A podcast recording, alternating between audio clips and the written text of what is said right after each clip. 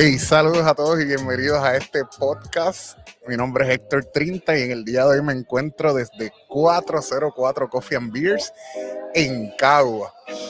Michael le hice la invitación para el podcast y rápido me dijo, vamos a hacerlo en 404, vamos a salirnos de eso de virtual, de videollamada, ¿qué es eso? Así que aquí estamos desde 404. Michael, bienvenido. ¡Uy! Estamos aquí, eh, ya asustado. Nada, vamos a hablar un ratito aquí. Primera vez que todo esto, gracias por la invitación. Eso es, qué bueno. Yo creo que tenemos temas de más para hablar y, y el ambiente está súper chévere. Y antes de comenzar, quiero decir un par de cosas. Lo primero es que estamos en 404 Coffee and Beer, que está un espacio en Cabo. Tienen dos localidades. Una cerca de la universidad, lo que era la Universidad del Turabo, ahora Ana Geméndez, y ahora acá en lo que es C3 Tech en Cagua. Ambas localidades funcionando de lunes a sábado. Digo, de lunes a sábado, la de Pueblito, que es esta que estamos, trabaja los sábados, y la otra trabaja de lunes a viernes. Esta localidad está de 8 de la mañana a 8 de la noche, de lunes a sábado. Y aquí hay café, un menú de comidas todo el día, desayunos todo el día, Cervecita atrás. cervecita, tenemos el tap. Y ahí ahora lo último que tiene es sangría.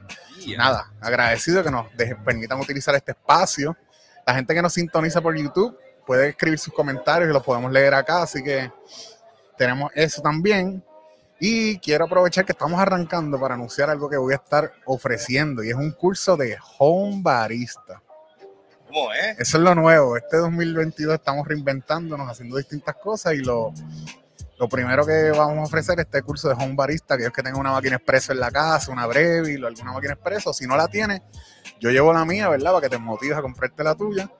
Es un curso de tres horas diseñado para dos personas y vamos a ver las cosas básicas de café, mía. de grano, Yo tengo la mía. Eh, parámetros de extracción de café expreso, técnicas de calibrar molino, texturizar la leche, servir la leche, hacer dibujitos, ¿verdad? Y hacer distintas bebidas. Nada, eso estamos ofreciendo, así que cualquier cosa me pueden escribir. Y nada, eso sería todo por ahora. Eh, más adelante les estoy hablando, ya tenemos el calendario de, mar- de febrero completo. Son cuatro invitados que están ahí conmigo. Y ya mismito hablo un poquito en detalles de ellos. Pero vamos a arrancar. El chamo. El chamo, sí, ¡Y sí, el sí. chamo. Ahí yo creo que tenemos Lo mucho tema lo para hablar. No, súper cool. Este, sí, sí, son invitados bien variados. Primero vamos a estar hablando de negocios y, y crecimiento de negocios. Eh, del segunda semana estamos hablando con Sammy, que eh, pana grofitero también, de la, de la industria del café también, tiene su restaurante y también le mete a la tecnología, redes sociales, etcétera. La tercera semana estamos con el Chamo, con Luis Viva. Y la última semana estamos con Herbert Padua, que es alguien que yo admiro mucho, respeto mucho. Él eh, tiene esto casero, también ayuda a la gente con sus finanzas personales, a impulsar proyectos nuevos. Eh, está dentro de la industria del café también. Y creo que también voy a tener mucho de qué hablar con él y cosas prácticas y útiles para la gente que nos sintonice. Pero Fíjate, Wanda Ruiz fue una persona que trabajé con ella. Sí. Ah, porque tú, tú hiciste el branding, El ¿verdad? branding lo tuve, tuve la oportunidad de trabajarlo hace varias semanas atrás y son esos gente que hay buena comunicación y todo fluye completamente, o sea, no, todo fue, yo exponía algo, ella me contaba, ella me daba su, su pensar y eh, lo planteaba y era como que todo iba encaminado y fue muy buena, fue muy, fue muy bueno, me lo disfruté el proceso de, de desarrollo de su identidad y, y de su marca y su logo. Y yo creo que parte de su proyecto es ayudar a otra gente que tenga esa, porque yo imagino que parte de que haya sido tan fácil trabajar con ella es que ella sabe lo que ella es, ella sabe lo que ella ofrece Ujú. y sabe lo que quiere y yo creo que eso es parte de lo que ella ayuda. Yo no sabía que como que es esa es parte como que te ayudo para que desarrolles tu, tu- tu negocio y ser, ser tu coach en esa parte, para hacer como un tipo de coaching eso. Pero ella me dice que ella tiene clientes de, de Estados Unidos y Puerto Rico en todos lados, o sea que ella tiene su, su interés bastante grande. Brutal. Sí. Pero la vamos a tener en el podcast y ya la Así van que a conocer. allá a pero- hablar con él. Pero hoy yo quiero conocer a Michael. Uy. Michael, aunque nos conocemos ya hace varios añitos de la, más que todo de la comunidad del CrossFit, Sí. yo me he dado cuenta que Michael hace un montón de cosas. Y, Sí, sí. y un día voy a comprarle unos, unos stickers y él me dice, ah, pues vente a buscarlo a mi trabajo. ¿Y dónde tú trabajabas? Pues en Guapa. Y yo, en Guapa, pero ¿qué más tú haces, coach? Sí. ¿Qué sé yo? Así mismo que- de todo un poco. De eso es lo que ¿sabes? queremos conocerte, Michael. Y hay que empezar por el prin- principio. Nos encontramos desde la bella ciudad de Cabo. ¿De dónde tú eres, Michael? Mira, yo soy original, original de Yauco. Ponce me adoptó, porque obviamente eh, me gradué, estudié diseño gráfico y diseño de arte en Yauco. Luego de eso, pues mi mamá, por, parte de, crecimiento laboral, pues, vamos a Ponce. Hace más sé, de 15 años, 20 años que vivo en Ponce, so, estoy de los dos lados. Ok. Y por trabajo, pues llegas a San Juan. Y por trabajo, por estudiar exactamente arte gráfico, porque en Yauco yo, yo estaba en la vocacional, en una escuela vocacional que es una escuela especializada en la high, pero que te preparan antemano, y en este caso yo estaba en arte y diseño comercial. Y, Eh, a mí me parece genial que haya una escuela vocacional que, digo, me imagino que ahora habrán más, ¿verdad? Que se vayan por esa línea, pero como que antes la vocacional eran cosas más, no sé, no sé, no sé cuál es la palabra.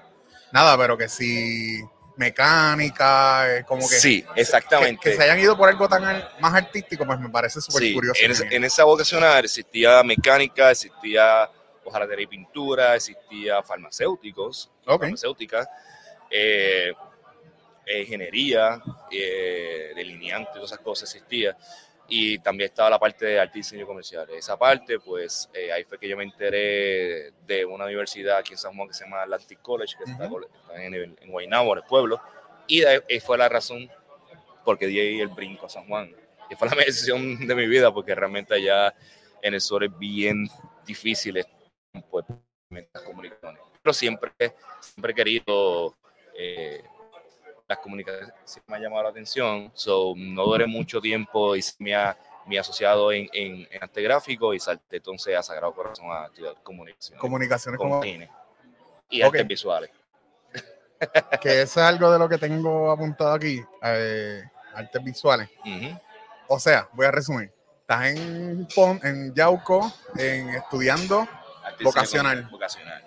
Llegas acá a ser asociado en arte gráfica Arte gráfico, y pasas a, a- a Sagrado, a hacer Sagrado, a estudiar cine y televisión. cine y televisión. Eso es Ok. correcto. Y artes visuales.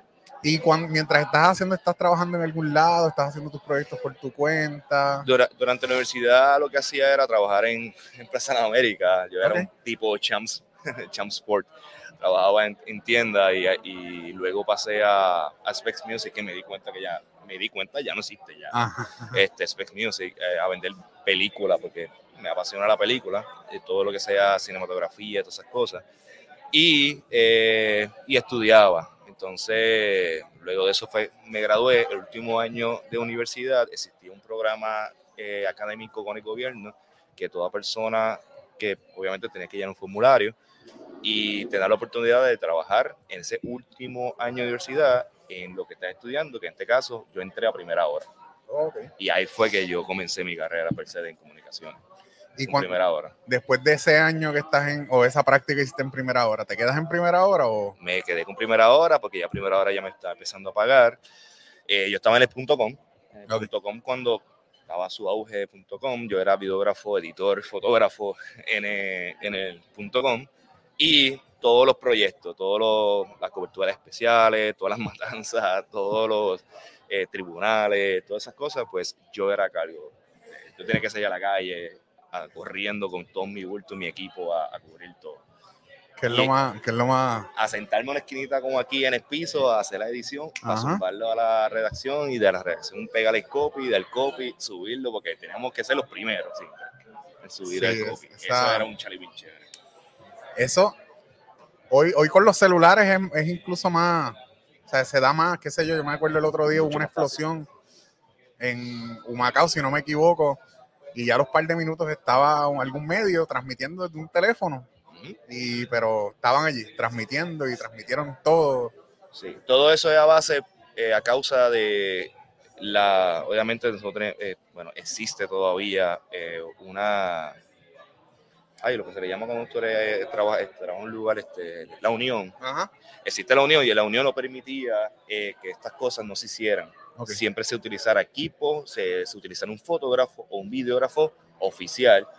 eh, y eso lo regulaba eh, la, la unión. La unión fue decayendo poco a poco y ya cuando lo derrumbaron por completo, pues cualquier periodista que esté en el área sacaba su celular, grababa a sí mismo, pa, pa, pa, pa, pa, y eso mismo lo recibíamos los editores, hacíamos magia y esos eran los reportajes que se subían. Y, y esa unión era de fotoperiodistas, de, de qué era la unión como tal. La unión era para todo técnico, obviamente toda persona que utilice algo, algo de este, como equipo, cámara, fotografía, hasta la misma edición, debes obligatoriamente tienes que ser eh. Yo, yo trabajé un programa en el canal, era el canal 2, creo. Se llamaba Estos dos con Víctor y, El canal 2, y José el Negro. José el Negro. Sí, porque ellos estuvieron en, en, Ajá. después y allá era, Ah, cierto. pero acá era sí. como un sitcom. un sitcom de ellos dos, sí, es cierto. Y, el, y todo el equipo éramos contratados acá, ninguno era unionado y fue un revolú para Ujú. lograr que permitieran eso. Por eso mismo. Pero Porque tienes gente que hace el trabajo, pero contratas los de afuera por mucho menos, por mucho menos, te ahorran mucho dinero y ahí es donde entra el conflicto y esas cosas, porque obviamente un unionado que lleva 28 años ujú, ganándose 35 pesos la hora, dólares la hora, te trae un muchachito que se graduó recientemente de Sagrado, donde sea, le pagas a 9 pesos la hora, 10 pesos la hora, que eso para ellos es muchacho. Ujú. Pues, ¿qué hiciste? Obviamente, pues, cortaste un buen presupuesto y por ahí para abajo, y ahí es que vienen todos los problemas que hasta el sol de hoy todavía existen. Y ahora mismo hay una unión o no hay unión. Ahora mismo yo no, yo soy unionado todavía. Ok. A mí me quitan dinero todas las semanas, bastante me quitan por ser unionado. Eh, y- pero, pero porque en el canal, pues yo veo con equipo, yo soy también editor en, en- en el canal y todavía existe. Ahora mismo los, los fotoperiodistas también son, son unionados, pero es bueno y es malo, Ujú. Pero más bueno porque cuando el canal o cualquier corporación arremata contra los, los empleados, la unión es quien nos defiende. Sí, y, y- y hoy, hoy en día es un tema que se tiene que hablar con pinzas, ¿verdad? Porque hoy en día todo el mundo crea contenido. Todo el mundo con los teléfonos hacen magia y ahora con esas cámaras. eh, Todo. Así que es una, una manera de proteger Proteger a los que trabajo. estudiaron esto y se dedicaron. Claro, y aparte de eso se negocian muchas cosas, se negocian el sueldo, se negocia el enfermito, como dicen por ahí, las vacaciones, eh, cuando hace un cambio de, de, de puesto, pues tiene tu incentivo, eh, cuando tengas un problema que no sea justificado, pues tú no hablas, quien habla de la unión y pelean Ok. por ti hasta el final, tienes abogado, Ujú. te pagan el abogado, o sea, esas muchas cosas que, pues, que también están... Ahora, yo como tú sabes, una de las cosas que yo soy es músico y yo toco la orquesta sinfónica recurrentemente como músico adicional. Si la pieza tiene cinco percusiones y ellos tienen cuatro, pues llaman a algunos músicos, entre esos músicos estoy yo. Ah. Pero tengo que, soy parte también de la unión y me llaman para las elecciones y toda la vaina. Por eso mismo, temporadas como ahora que no hay conciertos, la unión aboga por los músicos, ¿verdad? Porque Ah, es bien cuesta arriba. O sea, no hay conciertos porque no hay público, pero exacto. Como Ah, no sabía, no sabía que también en esa área también sí como que existe la parte de unión. saludo a Pedro, dueño de 404, que está sintonizando ahí, está en los comentarios. Entonces, ok, estás en primera hora, estás haciendo de todo un poco. ¿Y cuánto tiempo duras ahí? ¿Y ¿Cómo llegas a Guapa? ¿O si hay algo entre medio de trabajo por ahí? Mira, los medios de comunicaciones eh, son magia, Ok, la cantidad de personas que tú conoces en esa área. Eh, en los medios de comunicaciones, pues, eh, en el área de, de recursos humanos, conocí a muchas personas porque tienen que bajar toda la semana para que me dieran una nómina para eh, cobrar. Eh, a mí me dejan, el productor ahora mismo de Despierta América, que esa hora fue la persona quien abogó por mí para que yo me quedara como empleado full, eh, trabajando en primera hora. Y entonces eh, ahí fue que vino el virazón de GF Media, Ajá. de vamos a hacer todo juntos, uno, empezaron a ir, puedo usar la palabra votando ajá, a todos los eh, eh, fotógrafos viejos que ya llevan muchos años, empezaron a decir, con una cámara me van a grabar y con una cámara me van a hacer fotografía. Entonces ahí fue el caos porque nosotros andamos con una cámara de grabar y con una fotografía. Entonces, no, vamos a hacer todo con uno. Y ahí el, que era videógrafo ahora va a ser videógrafo y fotógrafo. Y el fotógrafo ahora va a ser videógrafo. Entonces, en parte, el orgullo de los fotógrafos, pues era fuerte porque es como que, ah, yo soy un fotógrafo, ¿por qué me tengo que hacer algo más? Hasta que al final del día fue así, fueron eliminando personas, eliminando, y en esa enredada, pues me fui yo en uno de los contratos, eh, mi casita de aprender, o mi casita fue Canal 6, y un día estoy metido en un área que se llama Master Control, y la que era de recursos humanos, la jefa, vio una fotito mía en Facebook, que no había Instagram ni nada, y me dice, mira, yo tengo un puesto aquí, ¿quieres venir? Y todo comenzó por ahí, que fui para allá y, solicité y gracias a Dios me dieron el permiso de entrar por esa área. Que eso es como que lo más... Wow, saludo a los Montescotros, pero es lo, más, es lo más, más, bajito que tú puedes entrar por el canal porque son, es un lugar de 24 horas, okay. el que estás todo el día viendo los Guapa América, Guapa 2, Guapa, al aire todo el tiempo, todo el tiempo, tienes que ver todo, estás encerrado en un cuarto, todo es pantalla, tiene un switch, si se le va al negro, tú eres la culpa. Lo que le pasa a la película es culpa tuya, tú tienes que resolver. Si a las 4 de la mañana estás ahí durmiéndote y se va y se cae el canal entero, tú tienes que levantarlo full completo. Y tú despides el año, despides Nochebuena, todo ahí. Y yo entré por ahí. Hasta que pues cambié. Eh, pero entraste por ahí al canal 6. Entré por ahí a Guapa. Ah, Guapa. El canal 6 yo era eh, camarógrafo de piso y afuera. yo era que hacía la mayoría, bueno, la mayoría de deportes eh, lo hacía yo, voleibol, pelota, todo, baloncesto, y hacía este chucho, hacía este eh, vigoró, hacía la cocina de, de bizcocho y por ahí para abajo. ¿Te acuerdas años más o menos? Como pequeño yo que voy a cumplir el año este. Eh, digo, no hay que decir. viejito. No, pero. no, bueno, vamos a poner como para el 2000, el 2010, más o menos. Sí. Ah, pues, de seguro en algún momento coincidimos, yo tocando y tú. Por no, más seguro, tú estás trepado ahí arriba y yo estaba en la cámara número 3 enfocándote o punchándote ahí. Porque yo. o sea, eh, fui al programa de Chucho, fui a varios de, verdad. Ah, pues mira, Camejovet era la otra. Esa es así que estaba fuerte. Camejovet muy buena gente. Entonces llegas a Guapa y llegas a Guapa por Master. Ahí es que llegas por Master. Ahí que llego Master. Eh, luego de eso, pues surge esta plaza porque cuando yo llegué todavía éramos el área eh, digital en cuestión de que éramos análogos, para decirlo de esa manera, éramos HD todavía. Y surge esta plaza para eh, digitalizar todo, porque estamos pasando allá, dejando todo físico, beta, todo lo que es pues, SD y estábamos haciendo la conversión para HD. Y entonces surge esta plaza de ingeniería y ahí que yo subo a programación.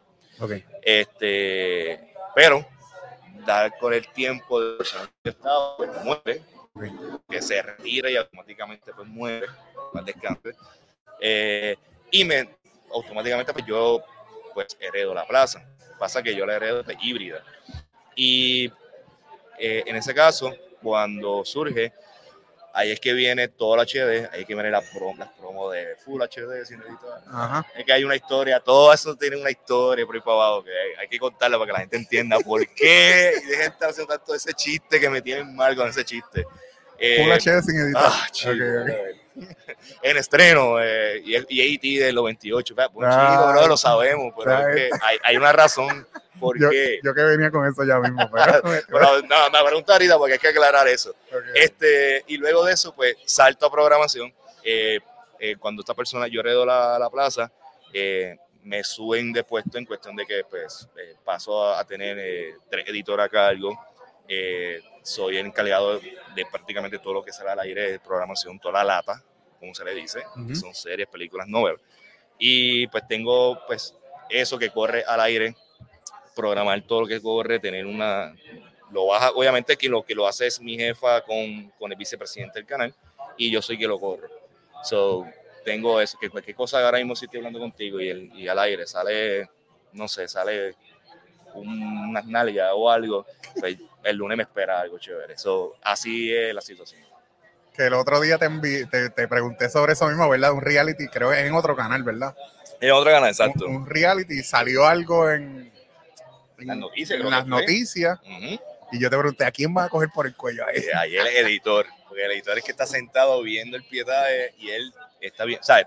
Primero hay que buscar por qué le dieron ese, ese, ese- porque él, él agarra lo que le dan. Ajá. Primero, por qué le dan eso y segundo, también porque se le está editando porque no, no se dio cuenta de eso. So, son, muchos, son muchos pasos. Este. Entonces, ah, te, te iba a preguntar, qué sé yo, cuando tú recibes una, una película, tú recibes un file, no sé cómo se llaman esos files, crudos con los, con los videos y los audios aparte, la música aparte. ¿Cómo trabaja eso? Mira, ¿Verdad? Porque yo veo la película full y cambio los subtítulos aquí, pero ¿cómo trabaja para un canal de televisión? Porque sé que tú también tienes que ajustar y editar y cortar. mira, nosotros ahora mismo cuando pasamos a digital, eh, la razón de Full HD es porque antes nosotros pasábamos lo que era el aspect ratio de 4 por 3, 4 Ajá. a 3. Ajá. Y esa misma película que hemos pasado 15 veces al aire, ahora la tenemos en 16 a 9, o sea, HD. Es la razón por la cual nosotros decimos Full HD. Ok.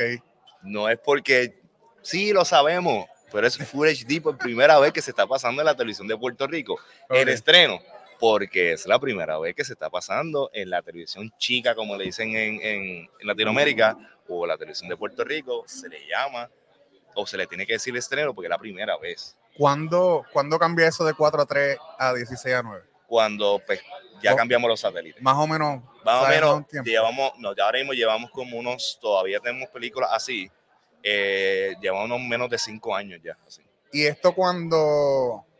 Depende por dónde lo transmitan, si es por Dish o por DirecTV, va a cambiar porque ah, yo no sé, algún canal, recuerdo que alguien decir, chicas, es que cuando pasan eso por, por Dish se ve todo cortado o algo así. No, No, no, no, no. Eh, mayormente no, ya, ya eso está regulado. Ya Ok, es regu- ok. regulado. Eh, quien hace eso, bueno, quien hace que se regule así es la FCC, es a los policías de nosotros, de, la- de la- de los medios de comunicaciones. Eh, pero no, es así. Contestando la pregunta, eh, esas películas nosotros las recibimos como un file cualquiera, como un FileZilla, como si fuera cualquier que tú bajas algo como drop Ok. este, y se recibe de esa manera. Ahora, se recibe de esa manera, por eso que nosotros tenemos tantas películas de Steven Seagal y de Jackie Chan. Espérate, espérate, espérate, espérate. de- Sabía que vería algo por ahí así. espérate. Yo, No, tenía, chicos. yo tenía esto por aquí. Tenía otro Zúmbalo, más. zúmbalo, que se veía bien. Eh, en estreno. Cada vez yo veo esto pienso en ti. Tú sabes que cada vez que pasa, tú sabes, ayer, eh, ayer no, el jueves estaba hablando con una compañera, Ivonne. te. Espérate, chequeate, hombre, hombre. Estaba- Chequeate el televisor de acá es 4.3, el de acá es 19. ese llama- Pues ahí está, pues, Ese televisor le tuvo y ahí está el, el, el, ¿Viste? el muchacho te lo está señalando, oye. Ahí está la explicación. Claro que duro. Ay, ¿Cuántas cosas hay así, mano? Pues mira, precisamente eso es lo que estaba hablando. Eso mismo es lo que estaba queriendo decir. Y la razón que ese muchachito está en esa televisión que estaba hablando con una compañera, una productora del canal, que también trabajamos, que es la que hace las promociones. Es porque una película de Steven Seagal te puede generar 25 puntos de rating. 25 de puntos de rating te lo hacía la Comay en su peak hace 15 años atrás Ok. no pasamos Steven Seagal porque, mano, porque no hay más No hay nada. más nada. No, es que Steven Seagal une el país cada vez que ese macho sale y se, se pone más viejo. Es real. Son 25 puntos de rating. ¿Qué son 25 puntos de rating? 25 puntos de rating son más o menos como 200 a 300 mil personas que está viendo esa freaking película Ok. ¿ok? en el país. Y yo creo que me estoy quedando corto. Ok. So, imagínate cuántas personas sintonizan el canal para ver eso. Mira, si alguien de los que nos está viendo a través de YouTube quiere comentar, puede dejar sus comentarios en YouTube y estamos en vivo y nosotros los vamos a poder leer acá. Así que veo que tenemos como 12 personas conectadas Eh, viendo. Estoy, estoy 12 personas. Muy bien, gracias por el apoyo. Pero, y, posteriormente está disponible en versión audio en Spotify, busca Héctor 30 o en Apple Podcast, cualquier plataforma de podcast. Este, Qué, mi- bueno, qué bueno- qué- qué que me está abriendo esta, esta brecha o este, este canal para poder explicar esto. Porque, Sí. brother, la, hay, hay que, hay que. Cuando te vuelvan a preguntar, le dicen, mira, chequete el podcast. De podcast de. Michael que te lo explica para que sepa. En el minuto 25 hablamos de Exacto. ¿Qué Eh, este. Me imagino que también va la selección de esas películas va rela- va ligado en alguna manera con el público y la edad del público que están alcanzando. Porque te voy a dar un ejemplo. Mi papá le encanta Steven Seagal y el otro, o el otro día estaba pidiendo una película específica que ni en Netflix estaba. ¿Verdad? Que va de alguna manera pensado para el público que ustedes Sí, están, sí. desean alcanzar. Recuerda que el el rating se divide por edades, de 18 a, a 30 y pico, de 30 y pico a 40 y pico, así sucesivamente. Mayormente el rating más alto comienza de los 18 hasta los 35 años, el rating más o menos. So, va dirigido más o menos ahí.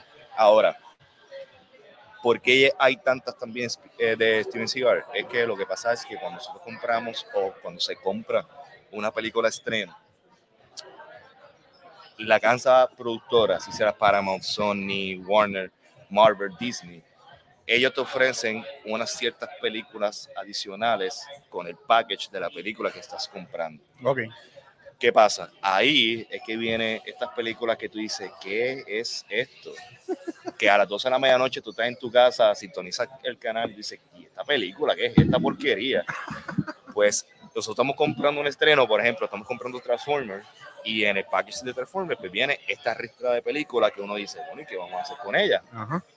Pues por eso son las películas que nosotros utilizamos en días muertos o sabemos que hay algo muy importante en la competencia que sabemos que vamos a perder Ok. la tiramos para no gastar una película importante o buena, o se suma a las medianoche, que sabemos que pues eso es un horario que es relleno prácticamente. So, así es que funciona, por eso hay que tantas películas variadas. Oye, son 365 días, no podemos tirarte estreno 365 días todos los días un estreno, ¿entiendes? Claro. So, hay, que, hay que tirar el chicle, como dicen por ahí. Este, por ahí mismo, por esa parte de edición, yo no me acuerdo, el otro día tú compartiste en los stories de alguna película que tenías que cortarle un montón. Tú tienes, tú tienes que ver la película Sí. y decidir, mira, voy a cortar esto, que quizás no es tan relevante el contexto y no se pierde la línea. Es- en, en el editor es que recae esa responsabilidad. Sí, ahora mismo, eh, como mencioné, yo tengo a cargo tres editores y yo tengo que decirle cuánto tiene que durar la película y cuántos segmentos tiene que ser. O sea, yo tengo que darle lo más masticado posible al editor cuando vaya a trabajar. Muchas de las decisiones ellos las pueden tomar, pero yo tengo que hacer una revisión porque si el editor no hace bien su trabajo, me refiero de que se le cuela algo, yo soy el responsable. Ok, Por eso que he cogido tanto macetazo en esta vez. Este, so, en teoría, una película que dura 2 horas y 15 minutos, pues, nuestro jefe fácilmente, fácilmente puede decir que yo la quiero que dure una hora y media. Ujú.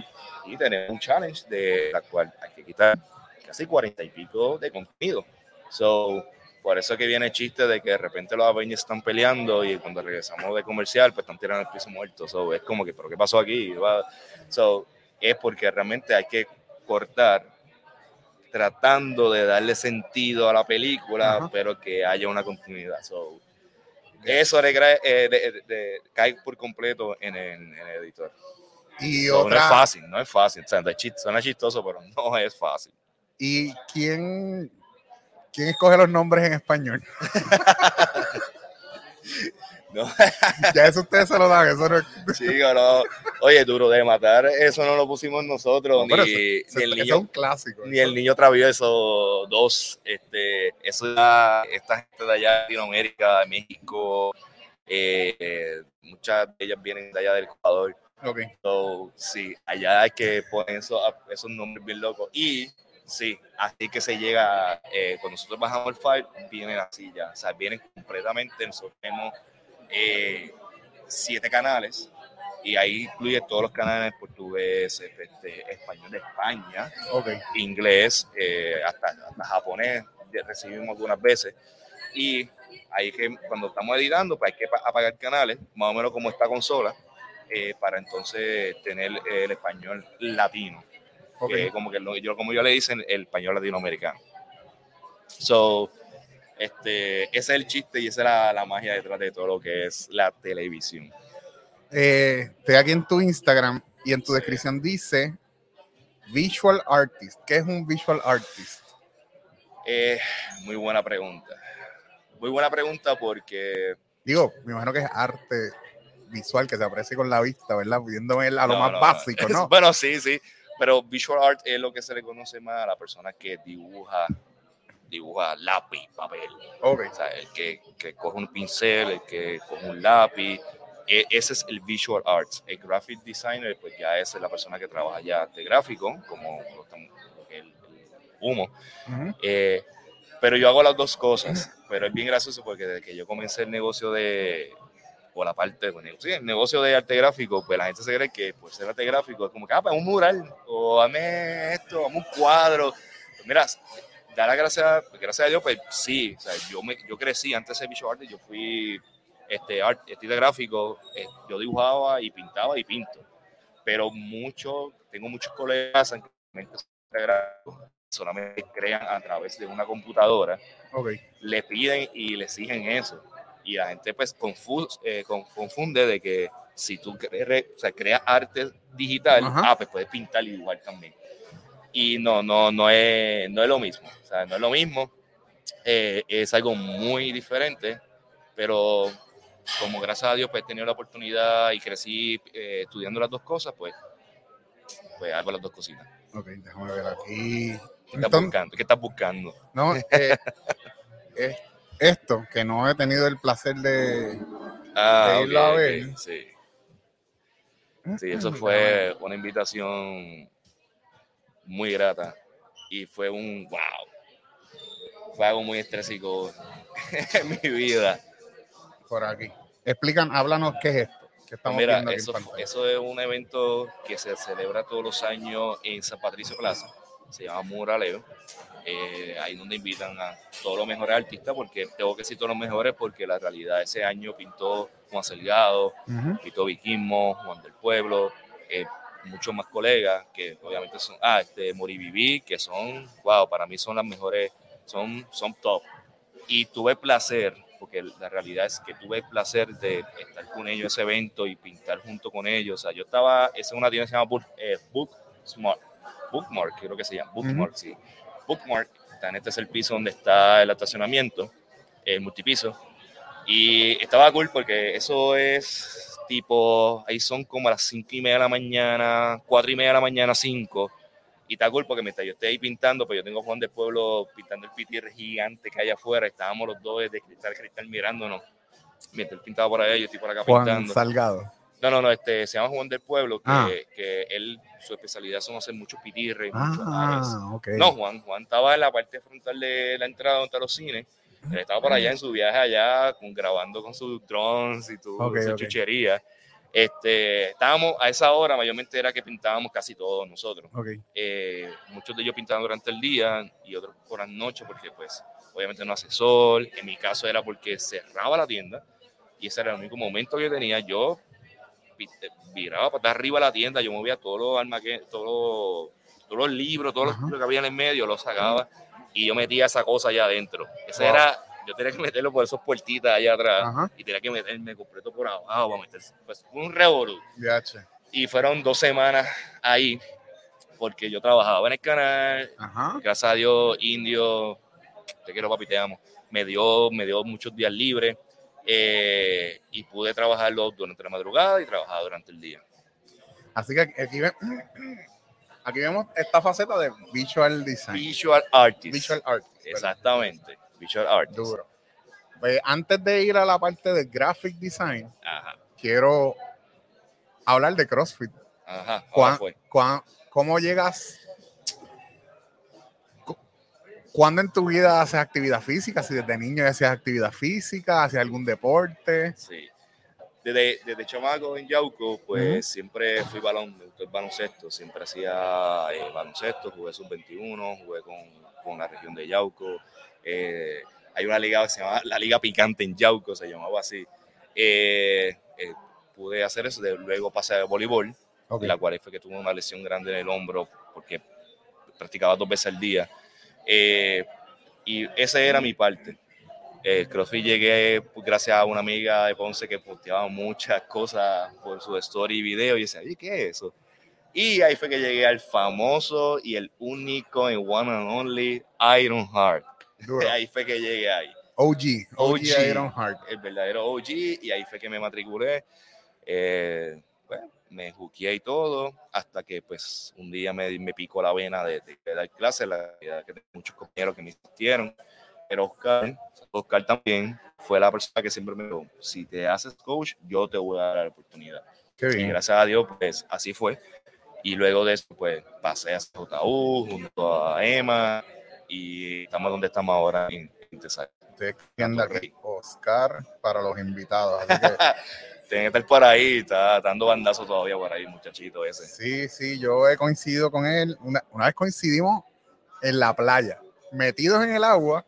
Embuste, ahí, Y ahí- ahí, ahí. Ahí fue que yo oficialmente lo conocí. Sí, Ese tipo no lo veo. sí. Este, así que, Oscar, te voy a contactar para un futuro. Ahí está. Y yo te conozco en SJU Ese JU, exactamente. y ahora, pues más reciente, estás en Syn- Synthesize, Synthesize. Synthesize en Atorrey. Atorrey. Con Ricardo Andrés Prado, Yeah. Eh, alias el indio. ibas a coger el level 2, pero lo cambiaron de fecha. Chico, no hables de eso, mano. Pero ahora vamos para el DRD. Vamos para, vamos, tenemos el DRD. Yo, yo tengo eso en, en- A mí esa parte del fitness me llama y yo siento que tengo algún tipo de llamado por ahí y tengo en calendario hacer también lo del DRD, pero por ahora estoy ocupándome mí personalmente. Lo que me gustó del del arte es poder mezclar el, el con ejercicio. Ok. de CrossFit. Y yo creo que es por eso que, que gracias a Dios, pues he podido, he podido tener como una buena acogida con, con, pues, con esta loquera que me, que me dio por hacer. Y es porque realmente te conozco muchas personas, este ambiente de CrossFit, tú conoces como demasiadas personas, y pude hacer un buen link o, o clic entre esas dos cosas. Y, y varias personas pues me han dado la oportunidad de diseñar sus boxes, eh, todo comenzó con una camisa, actually, todo, todo, comenzó gracias a Geraldito. Ah, yo estaba scrolleando al principio y vi que la primera camisa, ¿verdad? Digo, el primer, en esta página, lo primero que está es la, la Lo, camisa de lo Geraldito. primero, lo primero, Geraldo, padre, yo digo padre porque considero como si fuera padre mío, saludos. Eh, Geraldito cuando entré a los, a los Games por primera vez, eh, yo siempre me, me levanto los domingos a, a tomarme mi café y siempre yo pues, trato de hacer un dibujo o algo. Y yo le llamo como que el calentamiento del día mío. Ok. Y pues de vez en cuando posteaba algo. Hasta que un día, pues, eh, parece que Gerardo lo vio y eso, y me dice, oye, una- tú me puedes hacer, el muchacho va para el ¿tú crees que tú me puedes hacer una- un diseño una camisa para poder este, pues, vender y recaudar el fondo? Y yo, pues, asustado, yo, pues, dale, no sé, hace tiempo que no hago nada de esto. Y Salario sí de que él me contó en ese tiempo de que terminó vendiendo casi 500 y pico de camisas de esa específica. Y en esas 500 y pico empezaron, mira, ¿quién te hizo esto? ¿Quién te hizo esto? ¿Quién te hizo esto? Y pues ahí fue que como que poco a poco la gente fue llegando, eh, me siguieron dando la oportunidad y de repente pues ahí fue que tuve que lanzarme. O sea que tú estudiaste arte gráfico, pero quizás no lo estabas practicando, No estaba practicando. Por lo menos a manera comercial, por decirlo de una a ma- manera. A manera comercial, porque realmente estaba tan enfocado en lo que eran las comunicaciones, o dicho, la televisión, que había dado de codo ya la- toda la parte de, de arte. Y Ok. eso es algo que mami, mami, perdón, mami nunca lo aceptó porque mi, mi madre siempre soñó que yo siguiera las, las visuales, pero y a la letra, ya que ella me veía desde los mis 4, 5, 6 años dibujando mi mesita chiquitita de patitas de colores de Fisher Price, siempre dibujando ahí Marvel, Star Wars y todo, cualquier cosa que veía, siempre dibujaba. Yo dibujaba, yo tenía una cama Ajá. y la cama era de madera, el- el- el- yo viraba el matre y en lo madera por debajo de la cama yo me ponía a dibujar ahí por las noches, a Así ese que- nivel. El tiempo le dio la razón a tu madre. Así que este, eh, tengo un compañero que se llama José Tous, fue una persona que estuvo insistiendo mucho tiempo, preguntándome qué es lo que yo quiero hacer con mi vida o qué me gustaría hacer algo más. Dueño de, bueno, ya no existe, pero bueno, creo que existe, no, sé- no, no sé, de CrossFit Dumbo allá en New York también. Este, y él me preguntó, y vamos a comer y todo, y, nos sentamos a decir, ¿qué tú quieres? Y yo pues, no sabía, hasta que fuimos a Extravaganza, la competencia, la última competencia de Extravaganza, y durante el camino, él me dice, oye, ¿qué tú crees? Si sacamos provecho entonces al arte gráfico, eh, hasta una página nueva, y yo por tener miedo a crear una página de cero, empezar a coger los primeros followers, pues no quería, me negaba, hasta que me dice, vamos a hacer algo vamos a llamarlos tu modus operandi. Y yo, ¿what? Y yo, tu modus operandi. Y yo, ¿pero por qué? ¿Qué es lo que tú haces con un cliente? Tú le preguntas qué tú quieres. Cuando tú le preguntas qué tú quieres y le enseñas tu producto, ellos te dicen los cambios, lo que quieren que haga. Tú estás trabajando a lo que ellos quieren. Y ahí es que tú se dices, vamos a hacer algo. En vez de llamarlo tu modus, vamos a ver you modus operandi y el you lo vamos a cambiar por una U. Me pongo a buscar el nombre por Instagram para a ver qué, qué, puedo poner y ahí que sale famoso humo, porque ya, ya, ya nadie sabe lo que es modo operandi, todo el mundo lo que me dice humo. Y ahí salió el famoso humo, que gracias a Dios, pues ya todo el mundo me dice como el humo, ya. Ese, ese es algo gracioso porque yo primero, quizás te conozco de vista allá en, yo no veo por la luz. este, quizás te conozco de vista por, por, el box, pero primero conozco la página de Humo y después conozco tu página personal, que es Steve Mott.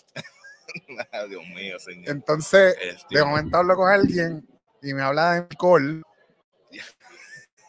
hecho más nombre. Entonces, un día va a Habana y el techamón le dice Michael. Y yo como, espérate, pero yo no sé ni... Humo, Michael, Steve, Steve Mott.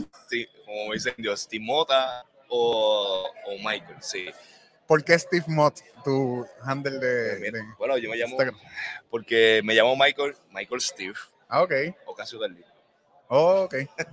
es gracioso porque Michael Steve, Ocasio del este, pero nada, en Instagram, que esa fue la opción que me dio cuando lo fui a abrir. Okay. Y es como que Steve Mod, como pues, Steve, mi segundo nombre, y Michael Ocasio Tarly. Es como el logo, el logo, que este que está aquí, es como una M, una O, además de modus operandi, pues obviamente pues, hacer referencia también a Michael Ocasio. Yes. Así, que también, por eso que también es importante el, el, el loguito. Genial. Entonces, abres la página de y un modus operandi o un op.r. Un op. Este, y por ahí, por ahí para abajo, mano. Por ahí para abajo eh, sale, de verdad, estás dándole scroll y muchas veces digo, diablo, ¿cómo carajo yo he hecho todo eso, en verdad? Pero yo he trabajado, son mucha gente que he conocido que me han dado la, la oportunidad random de que, o sea, realmente eso todo cae al inbox y de repente, mira, me hablaron de ti, todo es todo es, me hablaron de ti. Y entonces, pues, eh, algo que es bueno, porque habla, lo que está realmente hablando es mi trabajo. Y, y, y, el CrossFit, que es lo que yo ahorita estaba diciendo, lo he mezclado todo, porque en este ambiente tú conoces muchas personas y gracias a Dios he estado trabajando en boxes o, este, o he estado dando clases en boxes, muy importante en este caso de Nadia San Juan, que pues hay muchas personas, hay mucha diversidad de personas, eh, personas que tienen sus propios negocios, que van a comenzar su negocio y de una, de una manera u otra pues han llegado a, mí para que entonces me han dado la oportunidad de yo darle cara y color a su, a su negocio. Y a pasar del tiempo pues he podido adornar mi página, que es mi, la página de presentación mía, y ya en teoría no duermo, estoy tras de la mañana trabajando, eh, diseñando, no es fácil diseñar, no es fácil bregar con clientes, no es fácil complacer, no es fácil parir. Yo digo, lo, lo comparo a parir porque yo muchas veces paro una idea, so, no es fácil y, realmente, pues, pero gracias a Dios, pues lo, lo he logrado. Eh, me detuve aquí específicamente porque aquí vemos donde se entrelaza el, el arte visual y este gráfico, Ah, sí, Porque veo este diseño acá, pero veo que el primero existe a mano. Sí. Entonces, quiero ver dónde en ese proceso creativo llega a la herramienta, porque poco a poco seguido añadiéndose más herramientas para los artistas gráficos, pero últimamente pues el iPad y el lapicito ha sido Sí. tremenda herramienta. ¿Dónde, dónde se entrelaza, verdad? El lápiz y el papel y el iPad y la computadora. Mira, cuando yo estaba estudiando en, en Atlantic, algún profesor que siempre tiraba la pullita de que él, él estaba en contra de que una persona que vaya a estudiar arte gráfico y no sepa dibujar, como que eso era como me- menos. Ok. Y es por eso mismo, la creatividad, tú- la, la computadora no tiene límites, eso estamos claros. Pero no es lo mismo yo agarrar un lápiz con un papel y yo literalmente sacar o vomitarme mi creatividad en el papel para que entonces luego darle formalidad en cuestión de que línea más recta, algo más simétrico, lo puedo hacer en, en la computadora. Realmente yo no tengo límite en un papel. Es por eso que yo comienzo siempre con papel cuadriculado o hasta una servilleta, hasta el mismo papel donde está toda la programación de guapa, ahí mismo lo, lo volteo y dibujo ahí mismo, porque es el momento donde te llegas. Tú no tienes una computadora todo el tiempo Ujú. en tu bolsillo. El iPad no te, no te cabe en el bolsillo de atrás. So, tú agarras una servilleta y ahí tú, si tienes un lápiz en la mano, un bolígrafo, ahí que tú comienzas a hacer todo. Donde te agarra, te agarra la creatividad, ahí es donde te agarra y ahí es donde tú, tú lo haces. So, por ende, también tiene que ver con mi background de que siempre he dibujado y eh, pues eh, me gusta más el feeling de, de trazar yo mismo y entonces pues tiro fotos, lo paso al programa y ahí es que empiezo a trabajar lineal, más limpio y a recoger y a darle un poquito más de forma. Me gusta que en tu página muchas veces pones ese, ese, ese behind the scenes, de esa parte creativa. Sí, debo hacerlo y, más. y qué sé yo, que si, si les daste cierta figura métrica para entonces después se convierten en el se arte. convierte en el- Este, y entonces uno como DH hace sentido. y, En verdad me gusta mucho. eso. y aparte más importante que, que mucha gente dice, ah, pues eso lo hago yo, eso es bien sencillo o eso es bien fácil. Usted no sabe la- el papel que yo creo, que yo lleno algunas veces de tantas, tantos ejemplos. Ese papel muchas veces yo se lo envío a los clientes que piensan, pero ay, qué feo. Y yo, mira, Ay, Dios mío. ¿cuál te gusta? Escoge uno.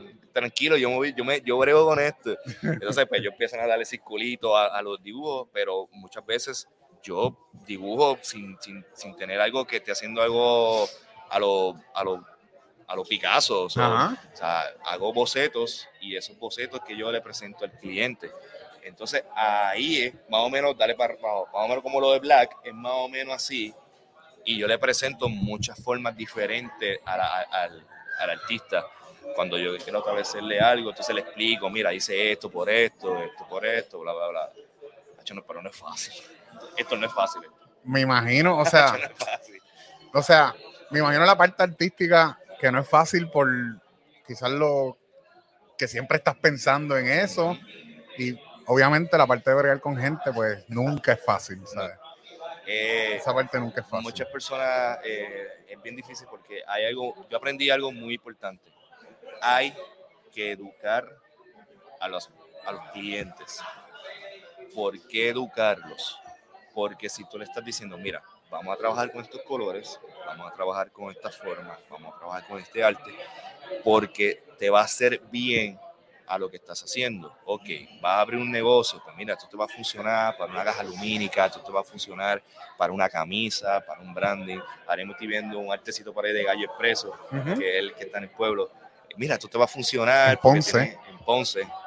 Te va a funcionar porque este, va con el nombre, tiene este vintage, pa, pa, pa, pa, pa, y hacen como, ah, sí, razón. Pues si los dejo, bueno, me busca un dibujo ahí en Fe- Fever que se llama, Ajá. con un artista en Fever, este, con una, con, con un pico, una espuela, y mira que tú que está bien lindo, ¿verdad? Con un círculo negro. Y pues yo soy un poco exigente. Yo, yo tengo muchos colegas que trabajan bien simplicistas en cuestión de arte lineal, punto y se acabó. Y yo me autocastigo y me enfoco a mismo por- porque me exijo mucho a la hora de diseñar. Y pienso que es como que muy simple, no, tengo que complicarlo. Pero es algo mío que, que en parte entro mucho en estrés y, y- y, pues me bloqueo.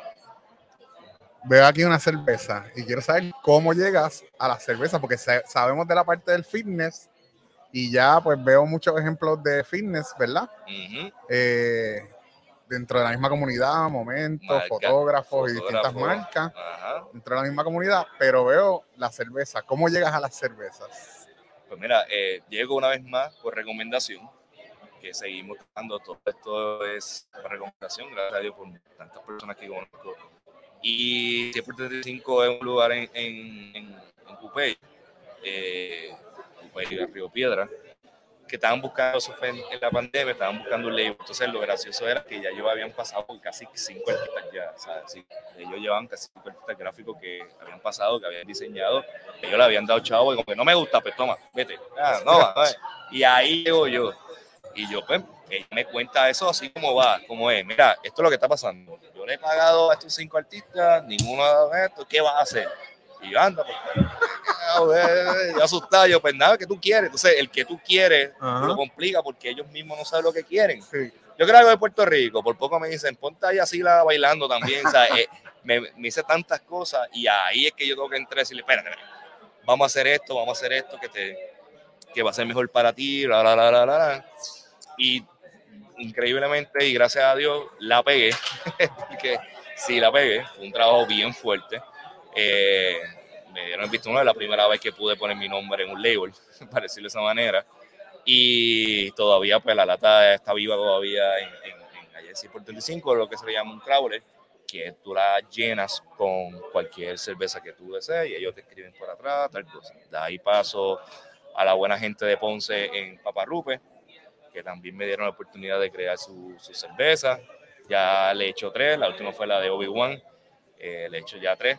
Gracias a Dios le ha gustado mucho las cosas que le he hecho. Y es bien cool, o sea, está bien cool ver tú entrar a un negocio y estar sentado aquí y ver personas en su mesa bebiendo una cerveza con un label que tú hiciste, como que la satisfacción, no hay otra cosa que hace que tú te motives y sigas echando para adelante que no sea eso. Él lo dice, pero lo cañón es que literalmente está pasando. Hay alguien aquí con una camisa con el Con el logo, con el el logo, con un logo que yo hice, por ahí está. literal. Y, igual, ahorita fui a Don Juan Café y me senté a comerme algo y literalmente todas las mesas tenían el paso que también, también enseñé como que, wow. Em, yo, yo picheo a esas cosas, pero ahorita pues me puse a observar y fue como que, wow, todo el mundo está tomándose eh, eh, el café de un arte que no dormí por casi tres semanas, casi un mes yo no dormí. Salió el producto, salió por fin. Hubo varios problemitas con la impresión de- del vaso, pero para mí, eh, ellos han sido muy especial para mí, fueron muy buenos conmigo y ellos hasta hicieron una impresión bien grande para del arte completo, lo pusieron en, la, en la caja registradora este, para que la gente lo vea bien grande. Y ahorita, exacto, estaba sentado y estaba mirando y era como que todo el mundo usa el café con el vaso y yo como wow, man, soy, yo me fastidié con esto haciéndolo. Y salió, salió. Qué genial, a mí eso me pompió mucho porque ya yo había visto el año pasado que ellos habían hecho un vaso signature y que tú me dijeras, no, el de este año lo hice yo. Sí, Este, exacto. A veces yo me pregunto, bueno, ¿cómo yo llego ahí? ¿Cómo, cómo he llegado? Pues nada, gracias a Dios, especialmente ese post que está ahí, el, el, el, el no está dropping, Ajá. pues ese post, yo, siempre trato de hacer como un, Una recapitulación. un reca- y cuando yo hago slide, slide para el lado, para el lado, para el lado, para el lado, para el lado, yo anda, por carajo, mano, qué bueno, de verdad, gracias a Dios, estoy bien contento de, de tanta gente eh, que me han dado la oportunidad y el break. So, muchas veces yo digo, "Diablo, yo hice todo esto un año. Adicional al trabajo en Adicional. guapa, a coachar, A a todo, a entrenar. entrenar, a bajar a Ponza a ver a la vieja, a Ajá. tener vida social, a Ah. dormir, a beber café. a beber café con, con- Ah, mojando el, el, el- en Ohana, mojando el quesito. Eso viene, eso viene. Mira, ¿A ti y te gustó eso? eh? ¿dónde, cómo empieza tu juqueadera? Bien, Bueno, el cliché es que eres de Yauco y Yauco Café, se hace, el- se, se hace la conexión, pero ¿cómo te empiezas a meter con esta comunidad? Porque tienes, conoces bastante gente dentro de, la, dentro de la comunidad del café también. Te voy a decir algo, yo, no sé- yo no sé ni cómo rayos yo puedo conocer tanta gente así, de Ah, verdad. sí. No sé cómo muchas veces, pero gracias a Dios, pues yo digo, pues a todos se lo adjudico al CrossFit, de verdad, eh, o, a, o a este ambiente. Pero el café ha sido, lo, este, Héctor, de verdad, Digo, quizás es por, quizás no tiene que ver una cosa con la otra, simplemente Simplemente por un lado Juan y por el otro conoce. a este, de repente se hizo una actividad donde había un par de barristas y un par de gente, de ahí conocía a unos cuantos más, conocía a tres más, conocía a este, conocía al otro, y de repente por ahí para abajo pues surgió. Eh, es como una cadena que, pues no sé, este, no tengo, no, no sé cómo, de verdad, pero gracias a Dios, pues, ah, tenés eso ahí. Mira, eso, eso fue un story de Michael y yo lo grabé y lo usé otro domingo porque estuvo brutal. Y eso es tradición. Hacho, eso es tradición. Cre- eso es como que créanme, tienen Full. que hacerlo. si tú me quieres hacer el día y me quieres hacer feliz, llégate, llégate, llégale con una cajita de quesito. Y ya, con eso, con eso me ganaste. No hay más nada en la vida. Yo, yo me quito café, mojarlo y vámonos. Y lo gracioso de eso es, cada vez que yo pongo esa sangana, la gente se vuelve, o sea, me escriben Ajá. como que, ¿qué tú haces? Foca, asqueroso, pero tú eres loco. Y entonces me da ganas de seguir haciéndolo, Ajá. porque como que, como que, Como que- lo más rico que hay. Pero la gente se, se me escriben como que, pero, pero, ¿por qué tú? Pero bota, me dicen, bota el café, bota el café. Y yo, ¿cómo que voy a botar el café? No, eso no se hace. La mejor manera de beberse el café es como usted le dé la gana. Exactamente, Así que, con azúcar, sin azúcar, así. Este, ahí que viene el chistecito de eso. Pero es lo que siempre, siempre, siempre lo hago. sí. Mano, yo creo. eh, en la Biblia dice, el, yo no soy el más religioso, ¿verdad? Pero el, aquel que tiene más se, la- se le dará y el que poco tiene, hasta lo poco que tiene se le quitará. Eso no es magia, ni es un castigo de Dios. Yo creo que uno sigue sembrando y cosechando y eso, eso que tú haces hoy por una persona, porque yo estoy seguro que todo lo que tú has hecho lo has hecho porque te nace hacerlo. Y eso, eso sigue teniendo otros frutos y se siguen abriendo las puertas y cuando miras al final del año ves todo ese resultado. Sí. Pero es, hay mucha gente que se queja que tiene o del que hace, pero se queja de la casa verdad. Hay que moverse, hay que hacer y a medida uno se va moviendo y va haciendo, las puertas se siguen abriendo. Y, y yo creo que ese es el, eh, todo el éxito que has tenido es el resultado de, de eso. precisamente fue lo que hice este año con ese arte que trabajé para la, la- para el si ve- vean el mío Ajá. Eh, el arte que hice para para la eh, mío para de frente Ajá. para Simon eh, llegó un momento de que me fue una estaba muy agradecido eh, por todo lo que había hecho y me dio por donar un arte. Ese arte fue uno de los proyectos que yo tuve que hacer en, en- en la universidad, en Sagrado, como parte de arte visual. Ese arte viene dibujado. Yo fui que lo digitalicé, eh, lo digitalicé. Y mi abuelita pues sufre de Alzheimer Ok. y yo sentía de que yo quería hacer algo. Entonces mm, pensé cómo puedo, qué puedo hacer con mi arte para ayudar. Entonces pues se me ocurrió la idea buscando unos archivos viejos en casa, de repente conseguí ese arte que yo lo había hecho hace años. Y yo dije, oye, estamos en Navidad, este es un arte pues con ese tema. Y mi abuelito pues, pues, tiene el Alzheimer y me dio por querer donar.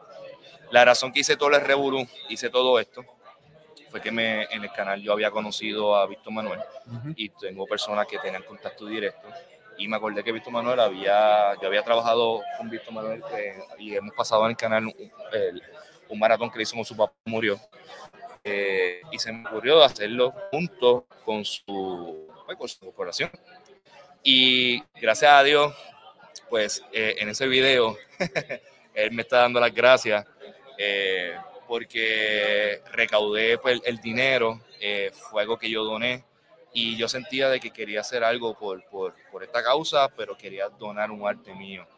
Y de verdad, para cuando yo recibí ese video, fue un día, estaba en Don Juan con, con todos mis compañeros, todos empezaron a gritar emocionados porque pude llegar, o sea, no es fácil llegar a ese macho. Este, pude llegar donde él y pude recibir ese video de él, eh, dándome las gracias por, por la aportación. Claro, yo no soy nadie. O sea, yo no soy nadie. La razón que yo posteo esa foto de cheque y todo lo demás es porque ese, yo no puedo llegar aquí con un afiche decirte, dame 40 pesos. Ujú. Entonces, no, no tengo 40 pesos. Entonces, yo traté de crear este, este ruido, este revolú de que estoy recaudando fondos, te vendo un arte, pero quiero que sepa que el dinero va a ir a una asociación de Alzheimer. Sea, tu dinero que me estás dando, que es como que, está bien, bro, tengo 35 pesos, lo tenía para gasolina, pero te lo voy a dar. Quiero que sepa que van directamente a Alzheimer. Eh, y gracias a Dios, a mí me escribieron gente de Argentina. Este macho tiene, tiene fan club en Argentina, en, en Perú, en México.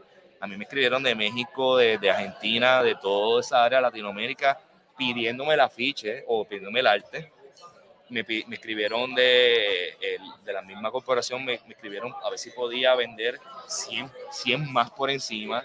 Wow.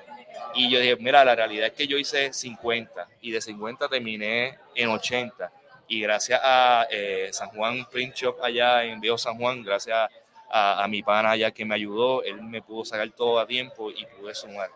Y ella quería que yo todavía seguía. Ahora mismo, pues, si Dios se da, este año estará haciendo uno nuevo, pero puede ser una ficha grande porque siempre hay un, un 5K que se corre y se os va a rifar. el. Entonces, pues, una ficha grande que voy a hacer y se va a rifar y, ahí se va a recaudar dinero.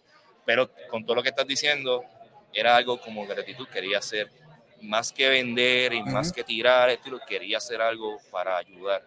Y no mejor, qué mejor cosa como algo que toca a mi familia y una enfermedad que mucha gente lo pasa por, pues, por decir, o sea, Qué genial, qué genial. Y yo fui uno de los que compré y él, él me lo firmó. Yo fui al box, ¡Uy! sudadito me lo firmó me cogiste en un medio, en medio del me workout. cogiste en un quickie, yo le digo los quickies que son mayormente cuando salgo, como lo mismo, no tengo tiempo, o sea, salgo del canal, tengo 20 minutos para hacer un quickie, para sudarme ahí mismo y llamar la clase. Me gusta porque estoy activo y estoy, estoy así todo el tiempo, pero llegaste a tiempo, llegaste. En Synthesize estás dando varias clases ahí. ¿Con qué, qué días estás? O más o? Mayormente estoy tres veces a la semana, lunes, miércoles y viernes, mayormente cuando el Carlos es lo que me pone mayormente, cinco y media, seis y media de la tarde, ahí estamos. Eh, el box abre de lunes a domingo, eh, siempre, de casi todo el día, cierra solamente el mediodía, pero siempre hay open gym siempre ahí. Sobre cositas puedes pasar por ahí y visitarnos. Este, mano, qué pompia era. Este, no sé si hay algo más que tuvo- se te ahí. tuvo- tuvo- No, no, está chévere, está chévere esto. Ya, ya me tranqui- a, los 20 minutos me tranquilicé. Estaba, estaba asustadito. Y hablando Este- de, de todo esto. Yo quiero agradecerte, ¿verdad? Por haber dicho que sí, por haberme empujado también a sacarme de mi zona cómoda, ¿verdad? Porque Oye, estamos aquí. Hacerlo, estábamos hablando ahorita de ser chico, pero vamos, a- vamos a eliminar eso de- del Zoom de, de tú en tu casa ahí con, con los audífonos. No, No, lo que hacer pasa es que- chéveres. yo, esto del podcast son varios años que llevo tratando de hacerlo y entre la parte de eso, del, del trabajo y lo que me apasiona, no quiero dejar de hacerlo.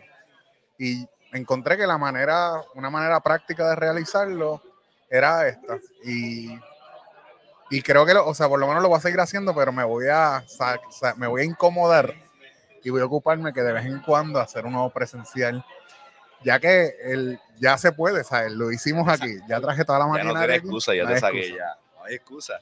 Y si cuando se lo creo hacer buenos son y son buenos contigo, creo que esto es un buen spot. Aquí estamos súper hemos hablado aquí y todo el mundo está bebiendo, tomando su café y comiendo de lo más tranquilo.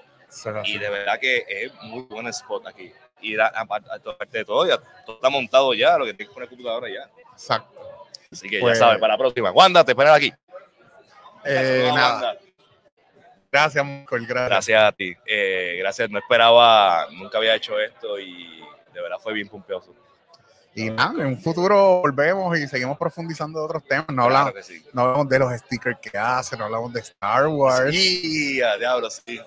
Me gusta esa parte de los stickers porque tú haces como una edición limitada y mientras duren y si no lo cachaste, Sí, lo que pasa es que no, eso es otra cosa. Yo no hago, cuando yo vendo cosas, yo no vendo tanto porque quiero ganar mi dinero. Es que pues yo hago una cosa y si lo quieres comprar, pues lo compra y me, me pues, aporte, qué sé yo qué, pero yo no hago esto porque quiero, quiero, quiero dinero, quiero ganarme dinero. Es como que quiero de que la gente tenga algo mío, pero es como que voy a hacer unas cuantas y ya. Lo que pasa es que no me gusta josear, es como que me ok. quedan 15 stickers, cómprenme. Ah, me queda... No, no me gusta eso. Y, y, y por eso como que cuando tiro, si no me tira, se acabó. yo lo que sé es que un día yo veo las gorras y dice 20 y yo cojo le envío por la el 20 pesos Sin preguntar. sin preguntar ni nada, sin escribirle nada. Tú fuiste el primero, actually. Fuiste el primero. me da risa Y- eso. Y después cuadramos, eh, finalmente cómo era la cosa y era que 20 era la cantidad que él iba a hacer, 20 nada 20, más. Así que 20 nada más y así mismo es. Yo creo que voy a tener que tirar otro porque la gente me sigue preguntando la gorra todavía. eso es. Bueno,